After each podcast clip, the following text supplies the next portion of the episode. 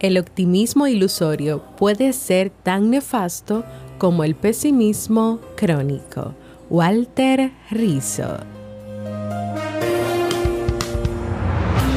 ¿Quieres mejorar tu calidad de vida y la de los tuyos? ¿Cómo te sentirías si pudieras alcanzar eso que te has propuesto? ¿Y si te das cuenta de todo el potencial que tienes para lograrlo? Bienvenida al programa que te ayudará a desarrollar hábitos, establecer mejores relaciones, empoderarte y potenciar tu estado de felicidad personal. Transmitiendo cada semana para todo el mundo desde tu reproductor de podcast favorito. Y ahora contigo, tu anfitriona Jamie Febles, psicóloga, escritora, madre y emprendedora quien te acompañará en este recorrido hacia tu desarrollo personal y hacia el logro de tus sueños. Esto es Vivir en Armonía.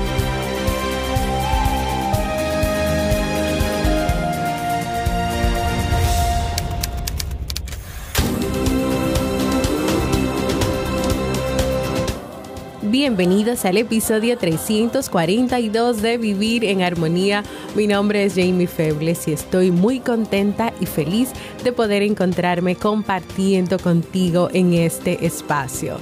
En el día de hoy estaremos compartiendo el tema 5 mitos del amor de pareja que debes cuestionar, así como el libro para este mes de junio. Entonces, ¿me acompañas? Bienvenida y bienvenido a Vivir en Armonía, un podcast que siempre tienes la oportunidad de escuchar cuando quieras, donde quieras y en la plataforma de podcast de tu preferencia. Yo como siempre muy feliz de poder encontrarme compartiendo contigo en esta nueva semana, en este espacio. Antes de comenzar con nuestro tema de hoy, recuerda que en Kaizen, en la Academia Kaizen puedes encontrar distintos cursos de crecimiento personal, de crecimiento profesional, como autoconocimiento, manejo de conflictos en la pareja, cómo superar la procrastinación, autoestima sana, manejo del estrés. Si quieres hacer un podcast, así como lo hacemos Robert y yo, también puedes aprender a hacer un podcast, hacer marca personal, tu página web en kaizen.com. K-A-I-I-S-E-N.com. Ve allá, mira los cursos, anímate y suscríbete. Si estás interesado o interesada en un proceso de terapia o acompañamiento psicológico, todavía estoy ofreciendo este servicio, siempre lo voy a estar ofreciendo. Así que si te animas, y ya quieres dar el paso de que yo pueda acompañarte en ese proceso de cambio, puedes ir a jimiefebles.net barra consulta o también me puedes escribir directamente a mi correo para que coordinemos. Y por último, y no menos importante, únete a la comunidad de Vivir en Armonía en Discord y vive junto a mí y las personas que ya están ahí acompañándome una experiencia de crecimiento, de apoyo, de aprendizajes, de recibir cada día una motivación, un saludito, de saber que hay alguien ahí, que soy yo, Jamie Febles, que todos los días piensa en ti, piensa en la comunidad, piensa en dejar una palabra, piensa en dejar una sonrisa, piensa en aportar algo en estos días y en este mundo que a veces está cargado con tantas preocupaciones y con tantas situaciones. Cuando tú te sientas estresado, estresada y como que, wow, no sé, la vida está siendo tan difícil, entra ahí, que tú siempre vas a encontrar algo que te haga sentir mejor, que te haga reír o simple, o y llanamente entra y escribe y habla porque ese espacio es para eso. Hoy estaremos conversando sobre las relaciones de pareja. ¿Por qué vamos a trabajar un tema de relaciones de pareja en específico? Bueno, porque en este mes de junio yo voy a estar dando respuesta a unos temas que me han ido solicitando eh, miembros de nuestra comunidad a través de jamiefebles.net barra proponer que tú puedes entrar ahí, puedes escribir los temas que te gustaría y también en distintas aplicaciones de podcast. Y claro, en, una, en la encuesta que hicimos en enero. O sea, voy a dar respuesta ahí a todos esos temas y también en este mes de junio voy a preparar la temporada de verano para que venga con cosas también chulas, diferentes y no sé, un nuevo bumper, una música así como de verano, como de que estamos en playa para poder sintonizarnos. Vamos a conversar sobre relaciones de pareja. En específico, algunos mitos que están presentes, que se creen en las relaciones y que no se cuestionan. Pero ¿qué pasa? Que esos mitos, que son ideas o que son creencias, llevan a las personas a establecer relaciones de pareja que no son sanas, que son tóxicas, o a vivir la relación de pareja de una manera muy difícil, estresante, cero satisfactoria y cero beneficiosa.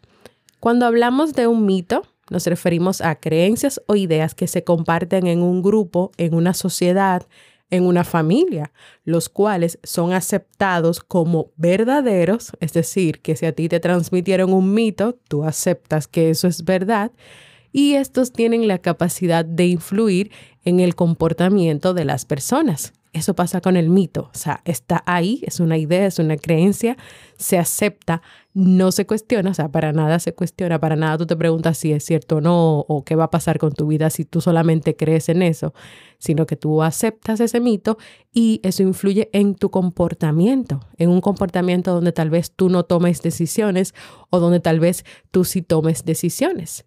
Las personas creen que estos mitos son verdaderos y objetivos y casi nunca, ya lo he dicho, cuestionan lo que esa creencia dice no se preguntan si es real o no, o el efecto negativo o no. Claro, también hay que darse cuenta de algo, que a través de la vida, del crecimiento, de las sociedades, de todo, tampoco nos enseñan a cuestionar, sino como a aceptar todo lo que se dice, como si todo lo que la gente dice es palabra de Dios, o sea, es algo que, o sea, solamente escúchalo, míralo y hazlo. Pero no, tú tienes que cuestionar todo, tienes que cuestionar todo lo que te dice todo el mundo, hasta lo que todo lo que te digo yo, lo que dice Robert, todo lo tienes que cuestionar. Y también hay situaciones y hay cosas y hay informaciones que tal vez te puedan funcionar a ti y tal vez no le puedan funcionar a otro. Entonces sí, hay que cuestionar. Existen muchos mitos y creencias de distintos temas, pero los que están relacionados con las relaciones de pareja o el amor romántico son sobre los que vamos a conversar hoy.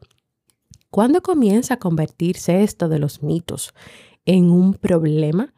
Uno, cuando la persona comienza a actuar de forma inconsciente bajo la base de ese mito que cree y ese comportamiento que comienza a tener afecta su vida, su dignidad, su autoestima y su capacidad de decisión. Y número dos, cuando esa creencia se convierte en un ideal que va buscando en la relación de pareja, como por ejemplo tener la idea de que es importante que existan los celos en la pareja, ya que eso es garantía de que el otro siente amor, o sea, está enamorado. Cuando sabemos que los celos demuestran inseguridad propia y en consecuencia llevan a la inseguridad y a la desconfianza hacia la pareja.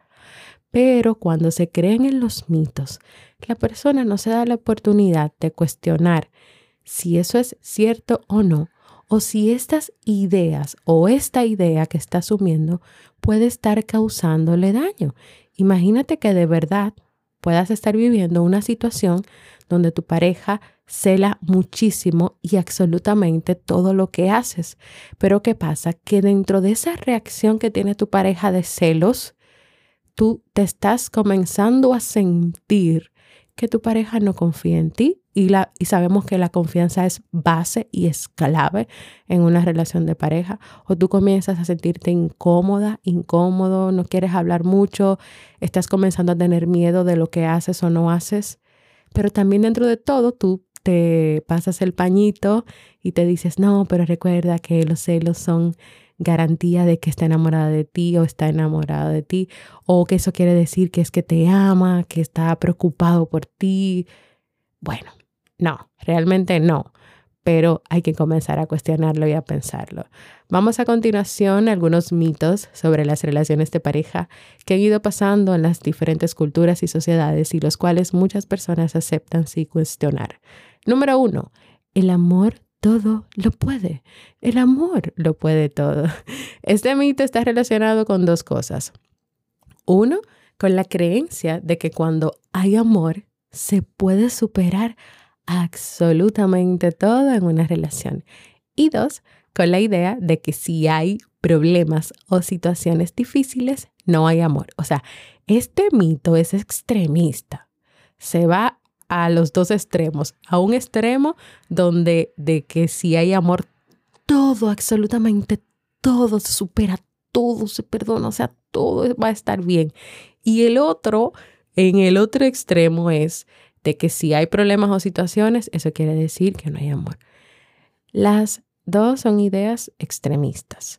Primero, no es cierto que el amor todo lo puede. Cuando hay una traición, cuando uno de los miembros comete una falta que, que sea grave, una falta por uno de los miembros, al menos que haya un compromiso muy grande por trabajar esa falta, esa traición, por sanarla, por recuperar la confianza, o sea, que que esa pareja o ese miembro de la pareja se va a fajar a trabajar full en recuperar eso que pasó y el otro miembro de la pareja que recibió la traición, que fue traicionado, también va a poner de su parte y los dos van a hacer un buen trabajo en conjunto. Al menos que no pase eso. No es verdad que el amor por sí solo hará un milagro para que se restablezca esa situación. Así que no, el amor no lo puede todo. A veces pasan cosas que tal vez son sencillas y que es uno que lo magnifica y lo pone más grande de lo que es, pero esa cosita sencilla se queda ahí y va machacando y machacando. Un día explotas y lo dices y salen muchas cosas. Entonces, ¿qué pasó con lo de que el amor lo puede todo? ¿Y por qué el amor no, no quitó esa cosita chiquita y, no, y evitó que se hiciera más grande o que se creara un problema? Entonces, no. No, no es suficiente esto, no es suficiente. El amor no, no hay que verlo de esta manera como de que lo salva todo, lo puede todo. O sea, por lo menos en las relaciones de pareja, eso no funciona así. El otro extremo es el de la relación sin problemas, es decir, relaciones perfectas donde no hay ningún tipo de conflicto. Pero señores, o sea, si, si sabemos ya que las personas no son perfectas, mucho menos una relación de pareja va a ser perfecta. Eso no existe en las relaciones de pareja. En todas las relaciones hay situaciones, hay problemas y eso es parte de la vida. Imagina lo que puede pasar en una relación donde sus miembros actúan como ciegos a los problemas, los evitan, huyen, se hacen los locos de que no, no está pasando nada. ¿Qué crees que puede pasar cuando tú no le buscas solución o cuando tú vas guardando las cosas? ¿Qué tú crees que puede pasar? Por último, con este mito, el nombre del amor no hay por qué soportar determinadas situaciones que te hagan infelices. En nombre de ese amor no hay que aguantar el maltrato físico o psicológico por parte de tu pareja. Así que no, desmentido, el amor no lo puede todo. Número dos, si te ama, si te ama, te hará llorar. Si tu pareja te quiere, te hará llorar. No, no, no, no, no, no, no, no, no, no. No, y no, y diez mil veces no quien te quiere y te ama y te va a olora, no es verdad que va a hacer todo lo posible por hacerte sufrir. Es todo lo contrario. Quien te ama hará todo lo posible por demostrarte ese amor, por cuidarte, por acompañarte, por estar ahí para ti, por crear una relación contigo que esté basado no solamente en el amor, sino también que esté acompañado por el respeto y la confianza. Sea, no es lo que tú harías por, por tu pareja si la tienes. O sea, no estás ahí para apoyarle, para ayudarle, para acompañarle, para juntos crear una relación de respeto, de amor, de armonía, de confianza y de muchas cosas juntas. Entonces, tú le harías eso a tu pareja. O sea, tú le harías muchísimas cosas para que tu pareja esté sufriendo y esté llorando. No. Y entonces tampoco tu pareja tiene que hacerlo. Y que lo haga no quiere decir que sí que te ama porque el sufrimiento es igual a amor. No. Hay muchas personas que a veces están en relaciones de pareja donde lo normal es que siempre estén tristes, decepcionadas, sintiendo miedo y muchas veces se dicen a sí mismas o a sí mismos, es que ella no lo hace por mal, ella me ama, además eso es normal que uno se sienta triste y mal. Además hay que dar su sufrida, eso, eso es parte de la vida. Y no otra vez, te digo diez mil veces que no otra vez. Una cosa es que ustedes puedan estar pasando una situación difícil y estén trabajando por superarla o buscando la manera. O uno de los dos está buscando la manera y está tratando de que puedan reconstruir, de que puedan sanar. Y otra cosa es que tu pareja normalmente cuando llega de la casa cargado de trabajo, se traiga todos los problemas del trabajo a la casa y explote contigo y a ti ahí te acabe y te diga de todo. No, no, no se, lo, no se debe dejar pasar ni ahí ni en ningún momento. Desde ahí, límites con esa persona. Oye, tú tienes que separar la parte profesional de la parte personal. La parte personal tuya como persona de, de mí que soy tu pareja. Yo no tengo por qué pagar con los platos rotos. No hay que dejar, nadie tiene que pagar los platos rotos, ni contigo, ni tú con otra persona, ni otra persona contigo.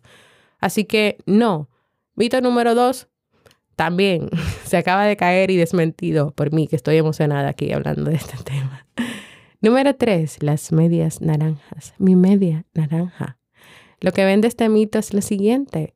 Allá afuera en el mundo existe solo una persona ideal para ti y capaz de complementarte. Entonces, ya el hecho de decir que tú necesitas a alguien que te complemente, te está dando el mensaje de que tú eres una persona incompleta y de que tú tienes que salir rápido a buscar esa persona que te va a completar o esa media naranja. Pero por Dios, señores, señores, ustedes no saben la cantidad de problemas que crean estas ideas cuando las personas las hacen parte de su vida. ¿Y cuál es el problema de este mito específico de la media naranja? La frustración que genera esta idea cuando tú la, asumes de forma rígida eso quiere decir que tú vas a buscar esa media naranja sí o sí, porque ya a ti te dijeron que tú no eres una persona completa y que tu valor depende de eso. Entonces tú lo vas a buscar, pero cuando tú no lo encuentres, tú te vas a sentir frustrada o frustrado. Pero también cuando al asumirse de forma rígida, la persona se aferra o se apega a un vínculo ya específico con el que te complementa, porque piensa que nunca va a encontrar a otra persona así. Esa persona no solamente se está perdiendo muchas cosas, y, si esta relación no está funcionando, y si ya no hay tiempo de calidad, si cada uno se hartó de, de verse, de estar con el otro, no hay comunicación, no hay intimidad, no hay deseo, no hay nada, pero sin embargo, no, espérate, porque esta es la persona que yo encontré que me complementa. O sea, por más que la cosa no esté bien, yo no debo dejarla. Pero a veces la persona ni siquiera llega a darse cuenta de que la cosa no está bien o trata de buscar la manera de negar completamente de que la cosa no están bien. Pero también otro problema es evitar la ruptura porque se piensa que si lo hace no tendrá más posibilidades ni podrá encontrar otra pareja. Este mito es muy problemático, muy problemático. Entonces, mira, yo que estoy aquí, que soy psicóloga, eh, te digo algo. Tú eres una persona completa, tú no necesitas una media naranja, mejor te buscas una naranja completa. Dos naranjas completas que quieran hacer vida de pareja, que quieran compartir, que quieran vivir, dos limones, dos manzanas, dos uvas, como tú le quieras llamar, si le quieres poner un nombre de una fruta a una pareja, pero que sean completas, porque tú no necesitas que nadie te complemente, ni que nadie te valide, ni que nadie te valore. Además ya sabemos todo lo que pasa cuando se busca esa validación en otras personas. La primera o el primero que tiene que amarse, valorarse, validarse, eres tú. Número cuatro, el amor de mi vida o la persona correcta. Ella es el amor de mi vida, él es el amor de mi vida, es la persona correcta para mí. La base de este mito es idealizar y poner en un pedestal a la persona o a ciertas personas en específico, de acuerdo con las cualidades que tienen, que son las que tú esperas, las que tú buscas, las que tú entiendes que van contigo. Yo estaba buscando una persona así, él es perfecto para mí. Yo estaba buscando una chica así, ella es perfecta para mí. Y aquí volvemos a lo mismo.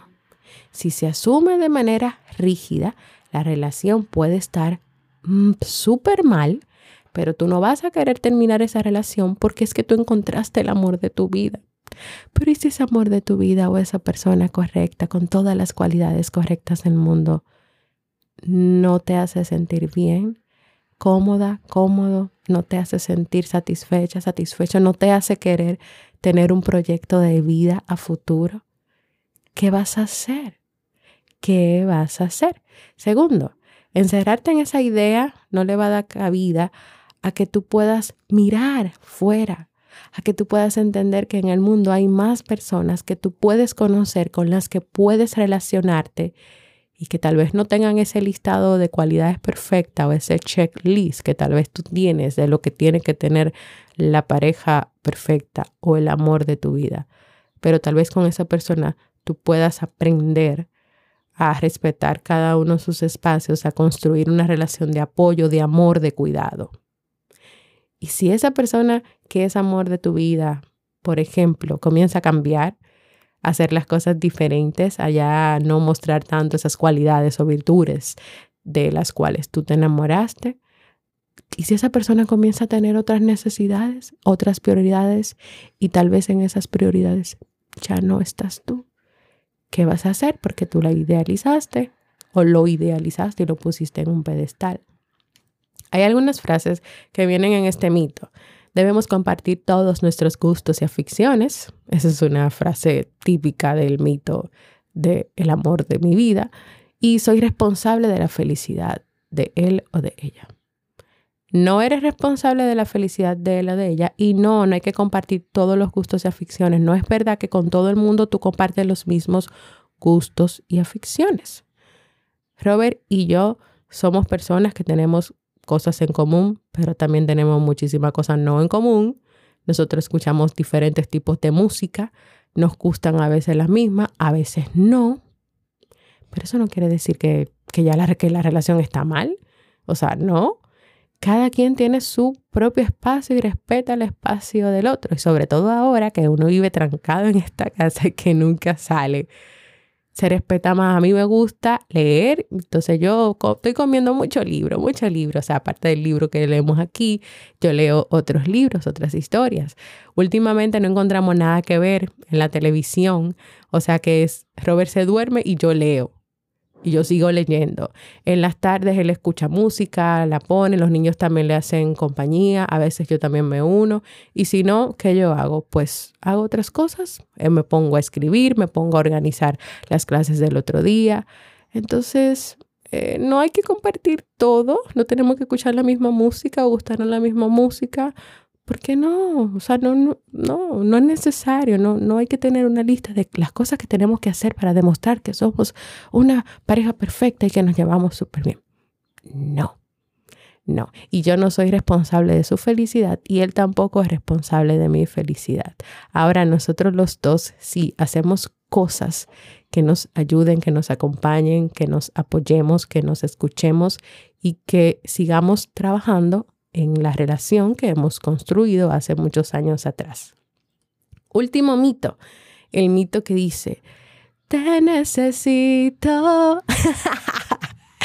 la base de este mito es la dependencia emocional, el apego. No, tú no necesitas una pareja para ser feliz. El deseo de estar con alguien debería estar motivado y ya lo vimos en el libro de Walter Rizzo que leímos que se llamaba Desapegarse sin anestesia justamente. El deseo de estar con alguien tiene que estar motivado por eso mismo, por un deseo, por una elección consciente que tú haces de esa persona, que sea fruto del amor, del compartir, de las experiencias satisfactorias que se viven al estar al lado de esa persona, pero no por una necesidad. Y ustedes saben que la necesidad lleva a pensar, si esa persona no está conmigo, no soy nadie. Si esa persona no está conmigo, no podré vivir, no podré salir adelante. la necesidad es un problema en las relaciones de pareja. Es que tú piensas que esa persona tiene que estar ahí sí o sí, porque si no, tú no existes y tú no eres nadie. Pero recuerda que ya te lo he dicho muchas veces, tú no naciste con esa persona. Si fuera una necesidad tener una pareja, si fuera una necesidad obligatoriamente estar con alguien, entonces debimos haber nacido todos con nuestra pareja al lado, porque es una necesidad, o sea, y si no la tenemos nos vamos a morir. No.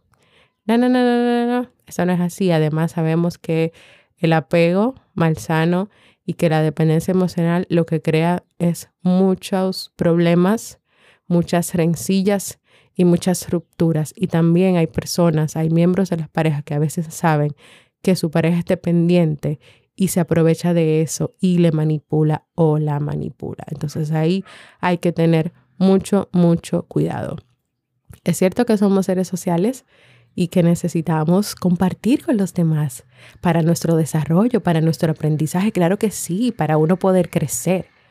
Pero una relación que esté solo basada en este apego en esta necesidad es probable que no sea sana y la mayoría de las veces no es sana. Señores, pues hasta aquí nuestro tema de hoy, donde me he emocionado hablando y hasta canté. Bueno, pues yo espero que sea de mucha utilidad para ti dentro de toda la manera jocosa, eh, seria y bien eh, me parecía Robert en algún momento hablando. Pues lo que quiero es que puedas entender que todo esto, todos estos mitos, todas estas ideas, todas estas creencias, lo único que hacen es dañar las relaciones, convertirlas en relaciones tóxicas y no darte la oportunidad tal vez de que tú puedas vivir una relación de pareja verdaderamente sana. Una relación de pareja donde, claro, sí, haya dificultades porque las hay, porque si tienes tu dificultad contigo mismo, contigo mismo, en tu relación contigo, ¿cómo no vas a tener dificultades en las relaciones con los demás? Claro que sí, pero aprenden a sobrellevarlas, a respetarse, a hablar, a comunicarse. Pero todo esto hay que trabajarlo, hay que trabajarlo. Quiero invitarte a que pienses si alguno de esos mitos son parte de tu vida, si tal vez hay otras ideas sobre las relaciones de pareja que tú puedes estar hoy creyendo, que puedes estar aceptando y que tal vez no te están dejando ver con claridad que las cosas no están bien o que hay que trabajar en ciertos aspectos de la relación. Si es así, este es el momento de cuestionar esa idea o esas ideas, de poner sobre una balanza el coste y el beneficio de las mismas. ¿Te animas? ¿Te animas a hacerlo?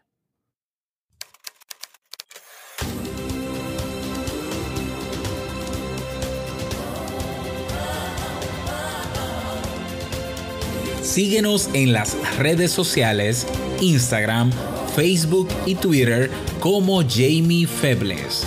Únete a nuestro grupo en Facebook, Comunidad Vivir en Armonía, y no olvides visitarnos en jamiefebles.net.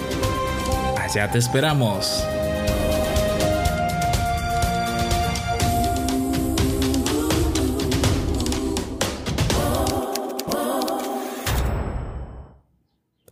Ustedes saben que a veces hay muchas frases que nosotros escuchamos y podemos decir, ah, eso es un cliché, o sea, es algo que todo el mundo dice, como por ejemplo, no, que cuando una puerta se te cierra, otras se te pueden abrir y a veces uno dice, ay, pero todo el mundo como que te dice eso, dependiendo, pero mira algo, si tú estás enfocado, enfocado en una sola persona de la relación de pareja y solamente miras por ahí, y solamente crees que es lo único que está bien, pero tal vez sin embargo esa persona a ti no te valora en el sentido de que no hace cosas para que tú te sientas bien, porque uno dentro de una relación de pareja también busca agradar al otro.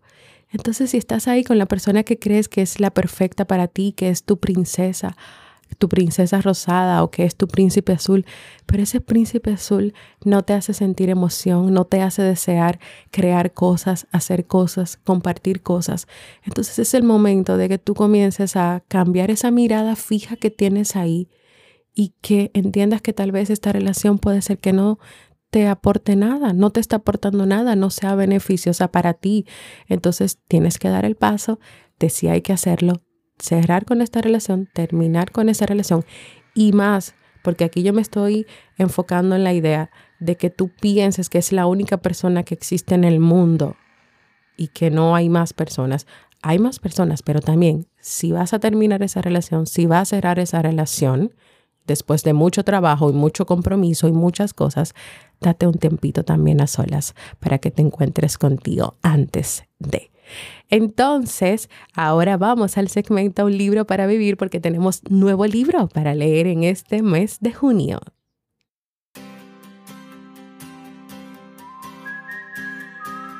El libro para este mes de junio es el presente, así sencillo, El presente de Spencer Johnson. Este libro nos cuenta la historia de un joven que pasa toda su vida buscando el presente, considerado, por cierto, el mejor regalo que cualquiera puede recibir y que descubre la importancia de vivir el aquí y el ahora. El presente puede traer felicidad, éxito, tanto en la vida personal como en la profesional, aparte de que puede permitirte concentrarte más, adaptarte mejor y sobre todo apreciar y disfrutar de todo lo que te ofrece la vida. ¿Me acompañas a descubrir la importancia de vivir el presente? Ven, vamos a leer este libro. Ahora mismo lo voy a colocar en la comunidad de Vivir en Armonía.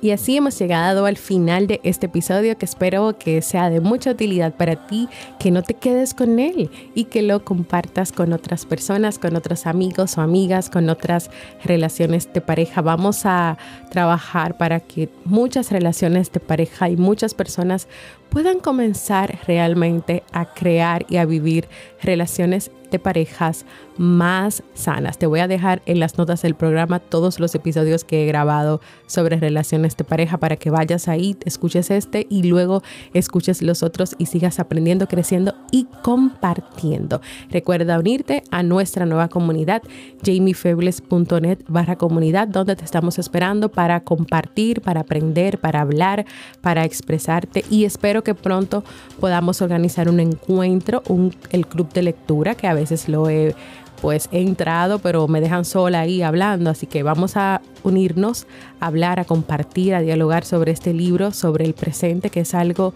de lo que hemos hablado mucho y que también es un aspecto importante para poder vivir en armonía. Gracias por escucharme, hoy he hablado muchísimo, para mí ha sido un honor y un placer compartir contigo. Te envío un abrazo y nos escuchamos en un próximo episodio.